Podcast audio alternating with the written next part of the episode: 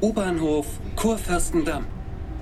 Ein Busticket und eine charmante Auskennerin an der Seite. So ausgestattet tauchen wir in dieser Episode ein in die aufregende und wechselhafte Geschichte des Kurfürstendamms. Also unsere kleine Tour über den Kurfürstendamm, gewissermaßen natürlich auch weit darüber hinaus, muss man fairerweise sagen. Was haben wir vor? Wo starten wir? Wo geht die Reise hin? Also, wir starten am Wittenbergplatz und werden dann über den gesamten Kurfürstendamm fahren bis zur Schaubühne. Dort werden wir aussteigen und werden uns dann die Schaubühne noch ein bisschen genauer anschauen und einen Blick hinter den Kurfürstendamm quasi werfen in den Gebäudekomplex, zu dem die Schaubühne gehört. Unterwegs bin ich mit Christine von Visit Berlin. An der Schaubühne treffen wir Carsten Höth und Rainer Brüggemann macht mit uns eine Führung über das Voga-Gelände. Fehlt nur noch der richtige Bus. Ja, da ist er ja. Guck mal, der hat sogar oben Doppeldecker. Ja, super. Das ist doch perfekt. Lass uns hier vielleicht hintergehen oder so. Willkommen in Berlin. Willkommen bei Berlin Unboxed, dem Visit Berlin Podcast. Mit neuen Perspektiven auf die Stadt.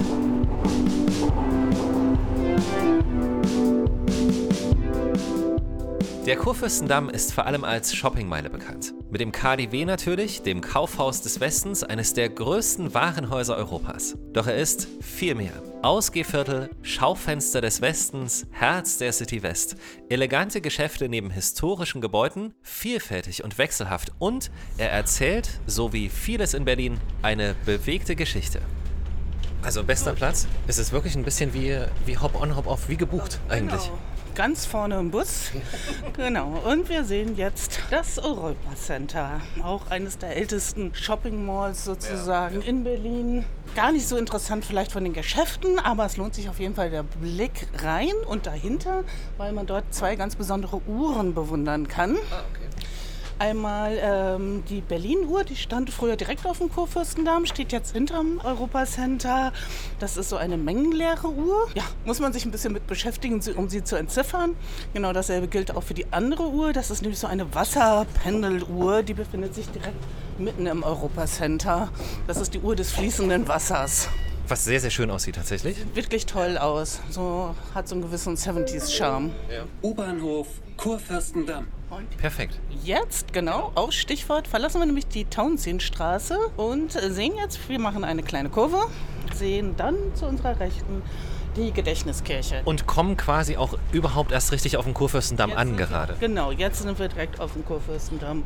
Und äh, die Gedächtniskirche lohnt eigentlich eine eigene Podcast-Folge, denn das ist wirklich eine, eine ganz tolle Kirche. Und dieser blau schimmernde Raum, dem ja eigentlich die Gottesdienste und auch sehr viele sehr hörenswerte Konzerte stattfinden, das ist einfach auch schön, mal so zwischendurch reinzugehen, Ruhe zu finden. Gerade wenn die Sonne scheint, es leuchtet blau schimmernd. Das ist wirklich eine Oase hier in dem ganzen Trubel. Und von oben, man kann ja auch hoch mit Führungen, äh, hat man auch wirklich einen ganz tollen Blick auf den Kurfürstendamm. Da muss man aber schwindelfrei sein. Also es ist nichts für uns beide. Das stimmt, das hatten wir schon mal bei einer Episode und zwar auf dem, wo waren wir? Äh, hier, Theater des ähm, Westens. Theater des quasi Westens, genau. Gleich hier hinter, wenn wir jetzt hier durchgehen würden, wären wir ja beim Theater des Westens. Das war auch unangenehm da oben. Ja, das, war auch. Aber ich dachte, Gedächtniskirche ist noch ein Zacken schärfer. Das hast du damals erwähnt, glaube ich. Genau. Ja. Mhm. Das heißt, du musstest das auch schon mal machen. Ich war schon mal oben, ja. Also, wie gesagt, der Blick ist toll, aber die Knie haben geschlottert. Aber also ein ganz, ganz toller Ort natürlich, die Gedächtniskirche, Kaiser Wilhelm Gedächtniskirche. Ähm, und jetzt hier der Blick auch gerade hinter den Kudamm entlang. Genau, jetzt sind wir wirklich so in dem Alt eingesessen. Jetzt sieht man auch schon, die Gebäude werden etwas imposanter.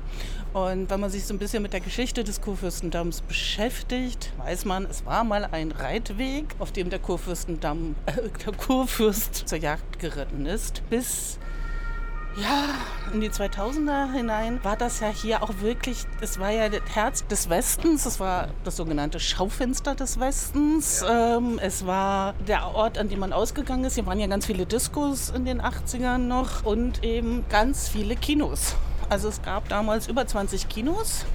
Also ich bin hier ständig ähm, im Kino gewesen, hier zum Beispiel an der Ecke, also wo wir gerade vorbeifahren, da war ein Kino. Hier vorne ist eins von den beiden. Es gibt nur noch zwei Kinos jetzt am ganzen Kurfürstendamm. Jetzt sind wir hier nämlich Ecke Ullernstraße und sehen ähm, das Institut Français, also das Maison de France. Ein auch sehr schönes Gebäude, das so, ja, so 50er Jahre Charme halt besitzt und wirklich auch sehr schön ist. Da ist auch ein ganz schöner Konzertsaal oben drin.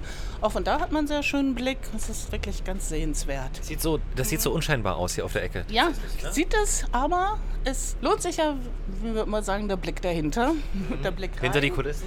Genau. Und das Kino ist auch sehr, sehr schön. Weil du gerade bei der Geschichte warst, der Kurfürstendamm hat ja auch andere Zeiten schon hinter sich. Ja. Nicht so schillernde. Ja, also es war dann natürlich so, nach der Wende hat sich das ganze Leben, eben das Ausgehen und so weiter ja Richtung Mitte, Prenzlauer Berg verlegt und dann ist das hier alles so ein bisschen ja, in so einen Röschenschlaf verfallen. Also es gab nicht mehr so viele schöne Geschäfte, man ist auch einfach hier nicht mehr hingegangen äh, und man sieht jetzt hier zum Beispiel auf der linken Seite ja eine große Baustelle. Es ist dann ganz viel passiert, so in den letzten ja, gut zehn Jahren. Es hat sehr viel mit, damit zu tun, was am Zooviertel passiert ist auch. Also, dass dort viel Neues hingekommen ist, viel renoviert worden ist. Das Bikini Berlin ist dort hingekommen, der Zoopalast wurde neu gemacht, auch ein tolles Kino. Ähm, das große Hotel wurde dort eröffnet und da ist ganz viel eben passiert und da sind auch die Leute dann wieder hingegangen und es hat halt auch einen gewissen Charme, weil es auch sehr viel, zum Beispiel das Bikini-Gebäude ist ja auch ein altes Gebäude aus den 50ern. Und es ist auch so ein bisschen das Gegengewicht, architektonisch vielleicht, zu Mitte mit den eher imposanten, äh, klassizistischen Gebäuden. Hier hat man natürlich so ein paar äh, Gebäude noch aus der Jahrhundertwende, aber eben auch ganz viel so 50er Jahre. Also auch da merkt man, es ist so ein bisschen der Gegenpol. Und es ist jetzt einfach wieder belebt, die Leute kommen wieder. Und Bikini auch tolle Adresse, vor allem der Blick in den Zoo rein. Das finde ich, das finde ich so Ja, wo kann man schon fast der sitzen? schönste, genau. Ja. Wo kann man schon sitzen und beim Kaffee trinken die Affen beobachten? so, Okay, das geht in vielen Cafés, aber ähm, das stimmt. Nicht die richtigen quasi. genau. Wenn da schönes Wetter ist da oben, ne? Sensationell. Wahrscheinlich beobachten uns die Affen auch. Absolut. Die denken genau dasselbe. Genau. Achtung, nächster Halt. Oliver Platz. Ja. Sehr gut. Und jetzt merken wir auch, es hat sich etwas verändert. Jetzt kommen nämlich die ganzen Luxusgeschäfte. Also wenn du jetzt hier links und rechts schaust, siehst du ja alle großen Namen von internationalen Modemachern, Ketten, das sind alle hier. Und man hat jetzt hier eben auch diese schönen Jahrhundertwendehäuser. Und was sich halt auch lohnt, hier jetzt links und rechts in die kleinen Seitenstraßen zu gehen. Also sind wir schon vorbei, aber Knesebeck, Leibnizstraße gerade. Genau, Knesebeckstraße, Fasanenstraße, Bleibtreustraße, alles ganz schöne Straßen mit netten kleinen Cafés. Wenn man hier nämlich reingeht, so Richtung Savini-Platz, andere Seite Oliverplatz, na, da kommt man dann ähm, zum Ludwig-Kirch-Platz. Sollte ich vielleicht nicht ausplaudern, das mal. ist aber auch ganz, ganz schön. Kleiner Geheimtipp quasi. Ja, So ein bisschen schon. ja, auf jeden Fall. Ist nicht so bekannt, ist aber ein schöner Platz. Du, jetzt hast du es gesagt. Also Ja, ich meine, ne? Das, genau, der Geheimtipp war einmal. Genau. U-Bahnhof Adenauer Platz. Adenauer Platz, genau. Ja. Das wird auch sehr vielen was sagen, auf jeden Fall. Auf jeden Fall. Ähm, jetzt sehen wir auch bald dann auch schon die Schaubühne. Da wird einem auch klar, wie weit raus der geht. Ne? Also ich meine, wie, wie ewig lang der ist. Ja, 6, Komma irgendwas. Zu Fuß dann doch äh, ein kleiner Marsch. Ja. Immer noch eine so schöne Ecke, auch zum Wohnen. Du kennst es ja. Also du wohnst jetzt ein bisschen versetzt zur Seite. Ja. Aber es hat schon noch, es hat schon noch Flair von, von dem, was wir hier auch sehen oder wie es sich auch anfühlt. Ja, auf jeden Fall. Also wie gesagt, es lohnt sich vor allen Dingen auch mal wirklich reinzuschauen. Es sind unglaublich tolle Hauseingänge zum Beispiel. Also So die typischen Berliner, also wo, wo wir sagen, so das, das Typische eigentlich, obwohl es das gar nicht so oft gibt oder nicht so oft, natürlich oft ja auch gar nicht erhalten oder so. Aber wenn man es mal sieht, Mommsenstraße zum Beispiel auch oder sowas, ne? So da, da sind ja auch solche Häuser. Das ist so mein erster Gedanke. genau, Mommsenstraße, Bleibtreustraße, Ah, jetzt haben wir die Ansage verpasst. Schade. Also nächster Halt. Leniner Platz, Schaubühne. Ganz genau. Das heißt, wir müssen raus. So, einmal raus. Ach, herrlich.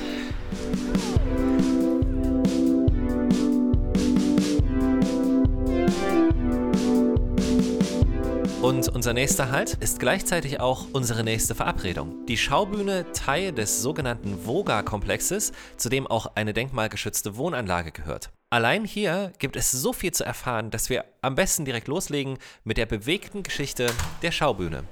So. Tolles Gebäude. Ja, ich bin Carsten Höth, seit 18 Jahren an der Schaubühne als Leiter Kartenverkauf beschäftigt. Und wie die Jungfrau zum Kinde musste ich mal eine Führung übersetzen für einen Kollegen, der sonst die englische Übersetzung gemacht hat. Und war daran sehr interessiert, weil ich total tolle Kollegen hatte, die schon jahrelang Führung gemacht haben und haben mir das alles abgekupfert. Das heißt, ich erzähle das auch fast alles nur aus zweiter Hand. So ein Best-of quasi. Also die, die besten Momente aus den anderen Führungen kommen bei Ihnen zusammen. Dank an die Kollegen Müller und äh, Seger, die jetzt nicht mehr bei uns sind hier, die mir das alles so erzählt haben. Und ich versuche immer das wahrheitsgemäß so wiederzugeben, wie es sich dann wirklich zugetragen hat hier. Dieser erste Eindruck, dass das so ein bisschen schiffslike ist, aber das, das lag jetzt gerade hier an dieser Visualisierung auch auf der Seite. Genau, wir haben hier zwei Querschnitte durchs Haus, wo man mal gucken kann, was das Besondere an uns ist hier. Die allererste Frage, aber die ich normalerweise bei Führungen stelle, was denkt ihr oder warum, was ist der Hintergrund, warum haben wir so große Fenster im Foyer? Und da gucke ich dann immer in fragende Augen. Damit man reingucken kann. Ja, richtig, man guckte rein, weil als das Haus 1928 aufgemacht hat, war ja hier gar kein Theater. Da war im ersten Stock das größte Kino Berlins, gehörte der Universum Film Aktiengesellschaft, man kennt es besser als UFA. Und im Erdgeschoss waren halt Geschäfte. Da waren Tabakwarengeschäfte, Klamottengeschäfte. Irgendwann später, im Laufe der 70er Jahre, hat auch der äh, Wahl-Berliner Rolf Eden hier mal ein Etablissement am Haus. Ach, okay, da kann sich jetzt jeder kurz, wer da nicht Bescheid weiß, kurz informieren. Absolut. Und ähm, als sich das Ensemble der Schaubühne, die ja 1962 sich in Kreuzberg gegründet hatte, in einem Mehrzweckraum der Arbeiterwohlfahrt und äh, man spätestens Anfang der 70er Jahre festgestellt hat, wir brauchen was Neues, wir müssen woanders hin, soll Peter Stein, der damalige künstlerische Leiter, gesagt haben, gebt uns einen Schuhkarton, den Rest machen wir selbst. Und dann wurde man aufmerksam auf dieses Gebäude hier, was ja ein Teil des großen Voga-Komplexes ist, guckte sich das an und sagte, das ist es. Und dann kamen die Architekten dazu und sagten, das, was ihr da vorhabt, das bringt das Haus direkt zum Einsturz. Wir mussten also seinerzeit das Haus abtragen. Man sieht hier ein Gerippe von dem Haus. Die Steine wurden Stück für Stück abgetragen. Man hat von innen das Haus hochgebaut, die Technik hier eingebaut. An einem Teil des Hauses haben wir insgesamt sieben Stockwerke, die man von außen gar nicht so sieht und hat dann die Steine von außen wieder rangebastelt. Und zwar in genau der Position, in der sie vorher mal waren. Jetzt wird es interessant. Also nein, nein, nein, es war die ganze Zeit interessant. Tut mir leid, aber... Ähm, jetzt wird es wirklich interessant. Äh, wir schauen uns jetzt die Untermaschinerie, wie wir sie nennen, hier an. Ich hatte Ihnen auf dem Diagramm hier gezeigt, 76 äh, Rechtecke waren da drauf. Das sind sogenannte Hubpodien, die in der Zeichnung nur okay. zu sehen waren. Die erstrecken sich über das gesamte Haus. Die sind auf drei Meter verfahrbar. Normalerweise sind die auf null auf Straßenhöhe und können bis minus drei Meter runterverfahren werden. Ähm, Hubpodien sind überhaupt nichts Ungewöhnliches an Bühnen. Ja. Mit dem Unterschied, dass bei anderen Theatern die Podien in die Bühne eingebaut sind. Bei uns steht alles auf den Podien. Deswegen sind wir auch in der Lage, wir haben, werden wir gleich sehen, oben einen leeren Saal und wir sind in der Lage zu sagen, wir drehen ihn heute mal um 45 Grad oder wir lassen es oder wir machen hier mal einen Mittelgang rein. Und so sehen die Hubpodien von unten aus. Das Chamäleon quasi, auch ein bisschen. So. Jetzt bin ich noch mal ein bisschen mehr bei der Schiffstheorie, weil das hat hier schon wieder was von Schiff. Absolut. Wir fahren gleich los. Wir segeln den Kudamm lang. Gerade beim Hamlet dran, dass das ja auch eins der erfolgreichsten Stücke gerade im Moment, glaube ich, ist, oder? Von der Schaubühne. Also ist auf jeden Fall das durch Lars Eidinger, was viel äh, Aufmerksamkeit erregt hat. Ja, eins der vielen, die gerade äh, wirklich auch bei uns in aller Munde sind. Das sind natürlich auch äh, die, die neueren Stücke wie, wie Eurotrash oder Die Möwe oder äh, Subutex.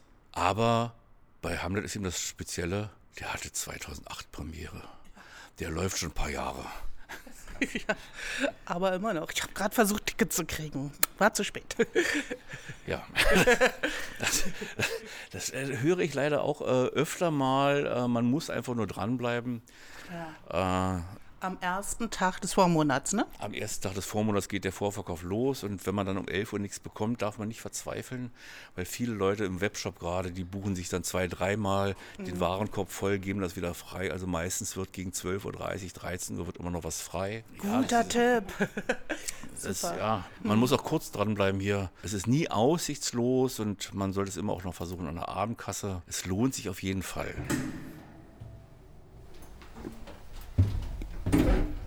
Wir fahren wohin jetzt genau?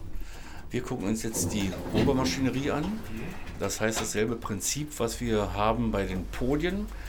bei den Hubpolien, bei unserem Untergrund. Das heißt, die komplette Flexibilität, auf welcher Seite eine Bühne steht, ob wir eine Bühne in der Mitte haben wollen vielleicht oder das Publikum in der Mitte. Ja. Dieselbe Flexibilität haben wir natürlich auch oben. Wir haben eine sogenannte Rasterdecke mit einmal ein Meter großen Rastern. Ja. Und diese Raster können alle individuell ausgebaut werden und in die Lücken werden dann Scheinwerfer, Lautsprecher oder Punktzüge gesetzt. Und das sieht dann so aus. Es ist, Hier können wir uns nicht ich habe gerade ein Déjà-vu. Bei der, erinnerst du dich an die Situation, der Fahrstuhl im Theater des Westens? Ja, der war allerdings noch nicht mal halb so groß, glaube Nee, ich. aber das war, das war so, das, so sah das aus. Wir gehen jetzt auch nur in diesen Bereich hier rein, Okay. weil unten gearbeitet wird. Ähm, es ist grundsätzlich so, wenn wir hier Bühnenbilder einbauen, es wird jetzt gerade eingebaut Ödipus, Hauptrolle Caroline Peters, Stück von Maya Zade, unserer äh, Dramaturgin aus dem Haus hier. Und wir haben eine feste Regel beim Einbau. Es wird nicht oben und unten gleichzeitig gearbeitet. Wir haben hier 114 Punktzüge, 14 von denen können 500 Kilo ziehen. Äh, da kann man zum Beispiel an einer Winde ein Seil runterhängen lassen hier, klingt dann den Schauspieler in seinem Korsett ein und zieht, ihn, zieht ihn wieder hoch. und zieht ihn vorne, vorne mit einer anderen Winde nach vorne. So ist Lars Eidinger schon mal durch Salzsee geflogen hier. Ach, herrlich. So sind wir das gewohnt. Immer mal ein bisschen raus aufs Dach. Das war das ehemalige Hotel. Ja. Die Brücke hat man extra dafür gebaut, dass die Premierenbesucher der großen Filmpremieren der 30er Jahre trockenen Fußes hier reingehen konnten, sollte es mal regnen. Selbstverständlich. Also so muss das auch sein. So.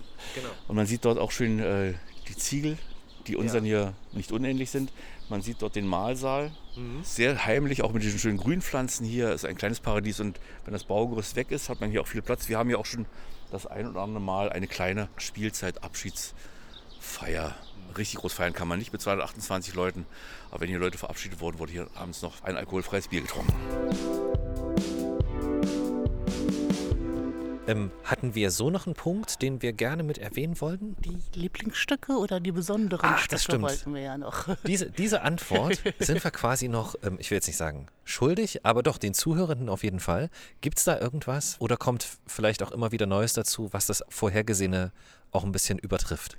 Es kommt immer was Neues dazu. Natürlich muss ich sagen, für mich aus meiner persönlichen Sicht, ich fing hier an im Oktober 2005 zu arbeiten und meine erste große Premiere war Hedda Gabler.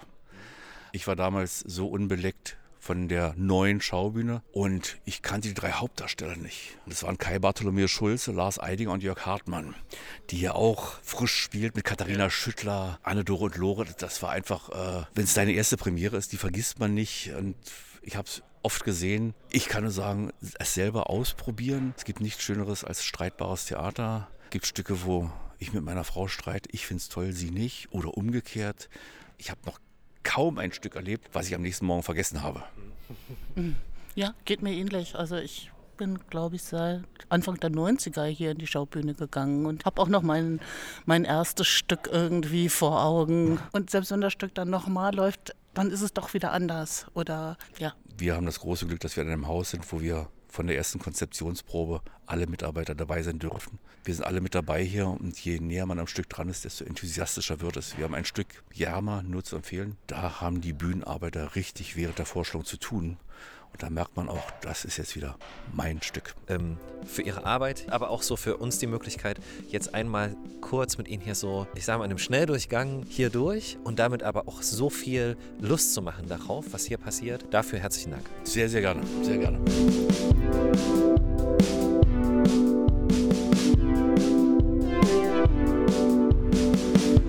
Nur geschichtlich, auch städtebaulich ist der Leniner Platz etwas ganz Besonderes. Und auch das schauen wir uns jetzt an.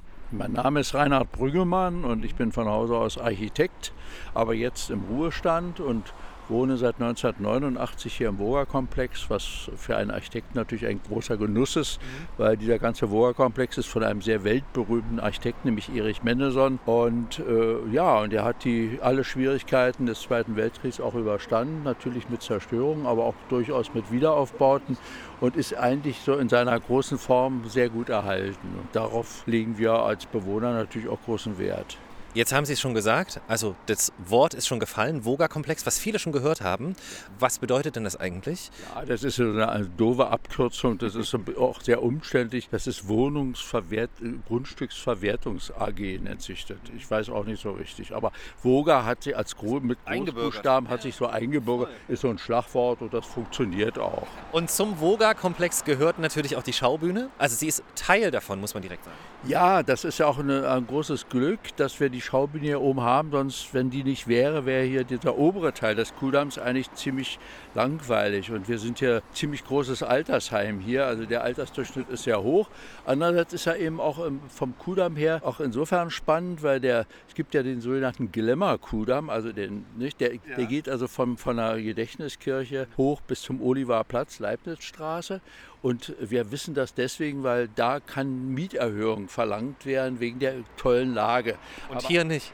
Hier nicht, ja genau. Das, das ist gerichtsfest sozusagen. Und äh, der Rest des Kudamms bis Halensee hoch ist eben auch immer noch Kudamm. Aber was eben doch sehr raussticht, ist tatsächlich die, diese wunderbare Schaubühne hier, die ihm ein, ja, eine großartige Architektur und vor allem auch ein Städtebau als Städtebau besonders sind, nämlich Erich Mendelssohn als berühmter Architekt hat hier sein einziges städtebauliches äh, Werk vollendet. Und diese Mischung der verschiedenen, auch nicht nur baulich, sondern niedrig und hoch und lang und dünn, das ist ziemlich einmalig, auch für die Bauten der neuen, neuen Moderne sozusagen, der frühen Moderne aus den 1920er Jahren. Ich wollte nur sagen, es passt ja auch wirklich zu dem, was ich vorhin gesagt hatte, dass der Kudamm immer so ein bisschen das Gegengewicht zur Mitte war und auch eben immer das Moderne, das Neue verkörpert hat. Äh, genau hier mit der Architektur, auch mit den Autos und 20er Jahre. Wir sind ja auch am Roman, wo mal das romanische Café war, wo sich alle Dichter getroffen haben, vorbeigefahren quasi. Ja, das sieht man hier nochmal so in a nutshell. Es gab ja einen Skandal. Die Schaubühne, also das Kino funktionierte nicht mehr. Es gab ja dieses berühmte Kinosterben. Es verfiel sozusagen. Hier waren jetzt berühmte, ja, dieses Fahrout drin. Wo Christine ab und zu mal Distanzbeinen geschwungen hat? Auf jeden Fall, das war legendär. Da sind wir alle hingegangen, ja. Das war so die Zeit auch der Großdiskos. Dann hinterher gab es äh, auch so ein kleines Lokal, wo man auch Rockkonzerte hören konnte. Hier vor allem auf der Ecke gab es den legendären Athena Grill. Da gab es in Berlin noch keine Dönerbude. Buden, wo man seine Kinder abfüttern konnte. Da haben wir unsere Kinder immer hingegangen und konnten da griechisch essen da und so weiter. Also das waren wirklich äh, legendäre Sachen, also die waren auch sehr wichtig. Aber was eben sehr legendär war, war eben auch schon im Vorfeld, dass in den 20er Jahren, als das hier 1928 ist, das hier sozusagen erstmal fertig geworden, der erste Bauabschnitt, dass sich hier auch berühmte Leute eben angesiedelt haben. Zum Beispiel, was viele gar nicht wissen, dass hier Erich Kästner in der Roscherstraße seine erste eigene Mietwohnung hatte die haben ja alle, auch die berühmten Leute wie Kurt Weil oder so, die haben alle immer zur, zur Untermiete gewohnt, ja, mit der Mamsell auf dem dunklen Flur und kein Damenbesuch und so weiter. Und er hatte da durch seinen großen Erfolg, Emil und die Detektive, hatte er plötzlich, war er reich geworden und er hat sich ja auch in Berlin, auch in der Zeit der Nazi-Zeit, hat er sich ja hier weiter aufgehalten. Er hat ja bis 1944 wurde er ausgebombt in der Roscherstraße und gleichzeitig hat er ja eben Deutschland nicht verlassen, weil er eben enge Bindung zu seiner Mutter in Dresden und so weiter und so fort. Hier unten war ein Lokal, Café Leon, und da saß er immer. Und er war ja so ein, so ein Schriftsteller, der, der irgendwie in der Gastronomie saß und irgendwo in der Ecke und hat dann geschrieben. Ja? Er hat auch Leute beobachtet damit und hat auch tolle Sachen da eben auch, auch mitgekriegt und die auch dann literarisch verarbeitet. Und dann hatte er, als die Tennisplätze 1932 hier eingerichtet wurden, gab es hier, haben wir auf alten Fotos dann entdeckt, das waren alles interessante Sachen. Man muss sich das so vorstellen. Ja. Er ging dann, hat auch geschrieben, in seinen weißen Tennisklamotten, die seine Mutter in Dresden immer fleißig gewaschen hat, da ging er da rum und hat dann geschwärmt, dass man bei gutem Wetter, ja, dass es doch so bequem sei. Nicht? Also das, da gab es die Jogginghosen noch nicht, aber die Tenniskleidung war ihm elegant und weiß, aber luftig. Wir drehen uns jetzt einfach mal um. Sind wir mal ganz ruhig. Ja, man hört nichts mehr vom Kudamm. Ja, und das ist eigentlich faszinierend. Ja? Und das fällt auch erst auf, wenn man, wenn man darauf achtet. Auf einmal ist es, wie ich sage mal, wie so ein Klosterhof, ja? eine unglaubliche fast gespenstische Ruhe. Und Sie sehen hier die einzelnen Zugänge zu den Kleinstwohnungen, sind immer vier Kleinstwohnungen pro Etage, die aber alle auch so einen kleinen Aufzug haben. Und Sie sehen wie so ein Fernsehbild durch die Unterführung, durch den Querbau, sehen Sie sozusagen den Kurfürstendamm, wo die Autos fahren und da ist es. Und es ist im Prinzip, äh, ja, nicht, es ist aber Sie sehen es nur, man hört es kaum. Aber wenn wir uns jetzt umdrehen, mhm. dann hören Sie auch was. Vögel zwitschern. Und das ist faszinierend, gerade immer wenn der Frühling kommt, dann ist hier richtig der Krach. Früh morgens schon zwitschern sich die Vögel hier die Seele aus dem Leib. Und hier ist sozusagen die dritte Stufe der Inszenierung, ja, mhm. dass man jetzt plötzlich, was ist denn das hier? Und das ist auch, was die Besucher dann immer sehr fasziniert. Wie kommt denn hier diese Grünanlage mitten in den Blockreihen? Es sollte, es war ein Freiraum, der eigentlich ursprünglich auch von Mendelssohn und auch von dem Bauherrn, dem Mosse Verlag, äh, freigehalten werden sollte, ja, für besondere Nutzung. Also da gab es angekündigte auch ein Hallenbad oder überdeckte Tennisplätze. Tennisplätze tauchten auch schon als Begriff auf, weil Tennis war natürlich auch damals ein sehr aktueller Sport. Mhm. Die Möglichkeit, Tennis zu spielen, war immer die, immer am Rand, wo noch nicht gebaut worden war, konnte man Tennisplätze anlegen, die dann auch genutzt wurden. Und aber je mehr es zugebaut wurde, nur mal ein Beispiel, Färbeliner Platz, wenn man da alte Fotos sieht, mhm. da waren Tennisplätze, aber dann kamen im 30er Jahren kamen diese ganzen Verwaltungsbauten und dann waren die weg und die mussten immer, wurden immer weiter verschoben. Und genauso war es hier auch, dass hier eigentlich auf dem Südende sich ein Club ansiedelte, der sich dann auch hier 1908 war es, gründete, nämlich der Blau-Weiß Tennisclub. Und der ist neben dem Rot-Weiß Tennisclub am Hundekehlesee ist der sozusagen der zweitgrößte Tennisclub in Berlin und auch international bekannt. Und der hat sich hier an der Stelle gegründet.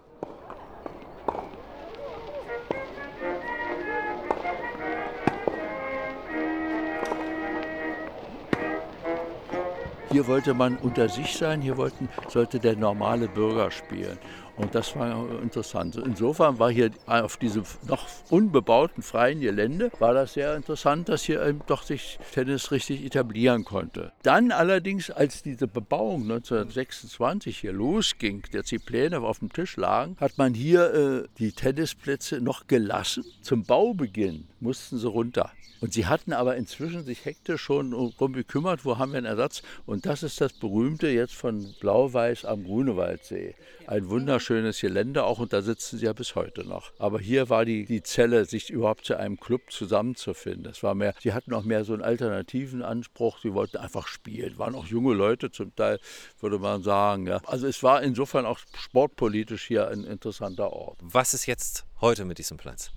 Ja, das Bild, was Sie jetzt sehen, ist sozusagen das Zuwachsen. Die Natur hüllt sich die Fläche zurück und es wächst zu. Das ist zu einem buchstäblichen grünen Paradies geworden. Wir haben hier Füchse, wir haben hier Greifvögel. Es ist ein Naturparadies. Die Tennisplätze selber wird man so in der Form wahrscheinlich gar nicht mehr machen wollen, weil es so wunderschön grün. Aber wir wollen eine Gesundheitssport oder sowas für, auch für alle einrichten, ja, wo man auch als normaler Bürger sich Reck und Streck machen kann und sich unter freiem Himmel auch sportlich bewegen kann. Aber eben nicht leistungssportlich, eher Gesundheitssport heißt eigentlich der Begriff auch. Mich auf jeden Fall ganz herzlich bedanken für diesen unglaublichen Einblick, weil das sind einfach Sachen, man fährt hier so oft vorbei, sieht die Schaubühne vielleicht, hat da mal vielleicht getanzt, aber was dahinter ist, also es lohnt sich wirklich hier einfach einmal auszusteigen, hier einmal reinzugehen, reinzuschauen und diese wunderbare kleine grüne Oase zu sehen, von der ich echt hoffe, dass sie erhalten bleibt, weil das ist wirklich ein Kleinod. Und ich glaube, das ist eben auch, was unsere Stadt so ausmacht, dass es überall noch so kleine, besondere Orte gibt. Ja, gerne. Und es kommt immer wieder der laute Ausruf, hier waren wir ja noch nie, das haben wir ja alles gar nicht gewusst. Also, wenn Sie sich für Geheimnisse interessieren, kommen Sie. Absolut. Cool, Dankeschön. Ja. Danke sehr. Wir waren wirklich überrascht.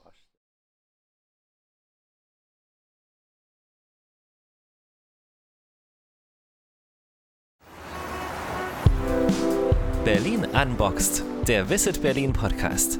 Auf Spotify, Google Podcast, Apple Podcast oder dieser. Folgt uns auf Instagram, Facebook oder YouTube und entdeckt Berlin mit der About Berlin App, dem digitalen Stadtführer für Berlin-Geschichte. Alle Infos auch auf visitberlin.de.